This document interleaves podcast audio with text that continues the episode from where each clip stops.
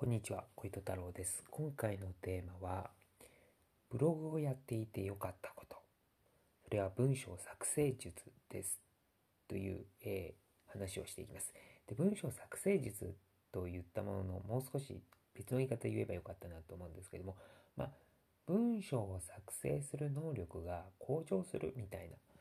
感じですね。まあ、いわゆる文章力っていうやつなんですけれども、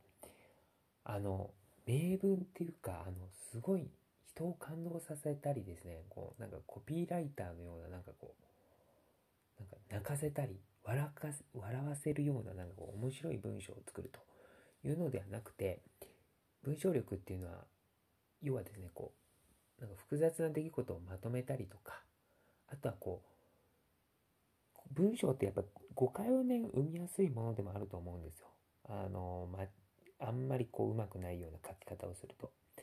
そうではなくて、えーっと、より誤解を招かない、あの、よりこう適切に伝わるような、まあ、簡潔な文章っていうか、そういう力を、えーつけるには、やはりブログっていうのはやっていてよかったなっていうふうに思います。まあ、まだまだ自分もそういう簡潔な文章を書くっていうのはまだまだなんですけども、でもやっていなかった時を、やっていなかった、ずっとやっていなかったよりも、やっていった方が、やはり僕は文章力上がったなと思うので、やっていってよかったなというふうに思います。で、やはりですね、文章も話すのと一緒で、やっぱ書いていって、ある程度こう、なんかこう、文の作り方みたいなパターンが頭の中にできてきて、でそれをババーっとこう、パソコンで打ち込むっていうのも、これ慣れの問題もあるので、そういう意味では、あの非常にブログを書いていると、そういうのが早くなる。文章をパパッとこう構成するのが早くなるっていうのがあると思います。あと、文章を書くこと自体のこうハードルの高さってあると思うんですよ。あの、小学校の時とか作文書いたりとか、読書感想文とかあと、レポート書く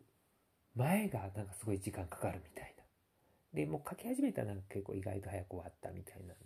ていうのがね、あると思うんですけど、そこのハードルが結構ブログやってると、もう日常的に書いてるんで、その書くまでのそのハードルが低いっていうか、さっと書けるっていうのがあるので、まあそういった、えー文章書くまでのなんかこう、あ、やだな、やだな、とかなんかこう、なんかそこ、そのあたりの無駄な時間がなくなるっていうのは大きいかなっていうう思っています。まあそういうハードルですよね。心理的なハードルがま下がるっていうことですね。まあそういったところがあるかなっていうふうに思いますね。で、文章のその文章力なんですけど、仕事によってはね、あまり必要ないなっていう仕事もあるかなと思います。まあ自分も仕事をしてきた中で文章力が必要な場面とか仕事って、まあなんか本当職種によるなと思います。今の仕事はね、結構たくさん書類書いたりするので、あの、必要なんですけど、今はあの、えー僕はですね、あの、リハビリの仕事をしているので、ちょっとやっぱり書類関係の仕事もあるんですね。で、それを書かないといけないので、まあ結構文章力役立ってるなっていうふうに思います。ただ以前知っていた、あの印刷の会社というか広告の会社は、なんかそっちの方が文章を書くのかなと思いきや、あんまり書かなかったので、まあなんか職種によるなっていう感じですよね。なので、まあ、あんまり文章書かない仕事が本業の方は、まあ、必要、文章力必要。うん、まあ、ただ、何かこう考えをまとめたりする上では、文章ってなんかあった方が、文章をパパッと書けた方がいいのかなっていうふうには思うので、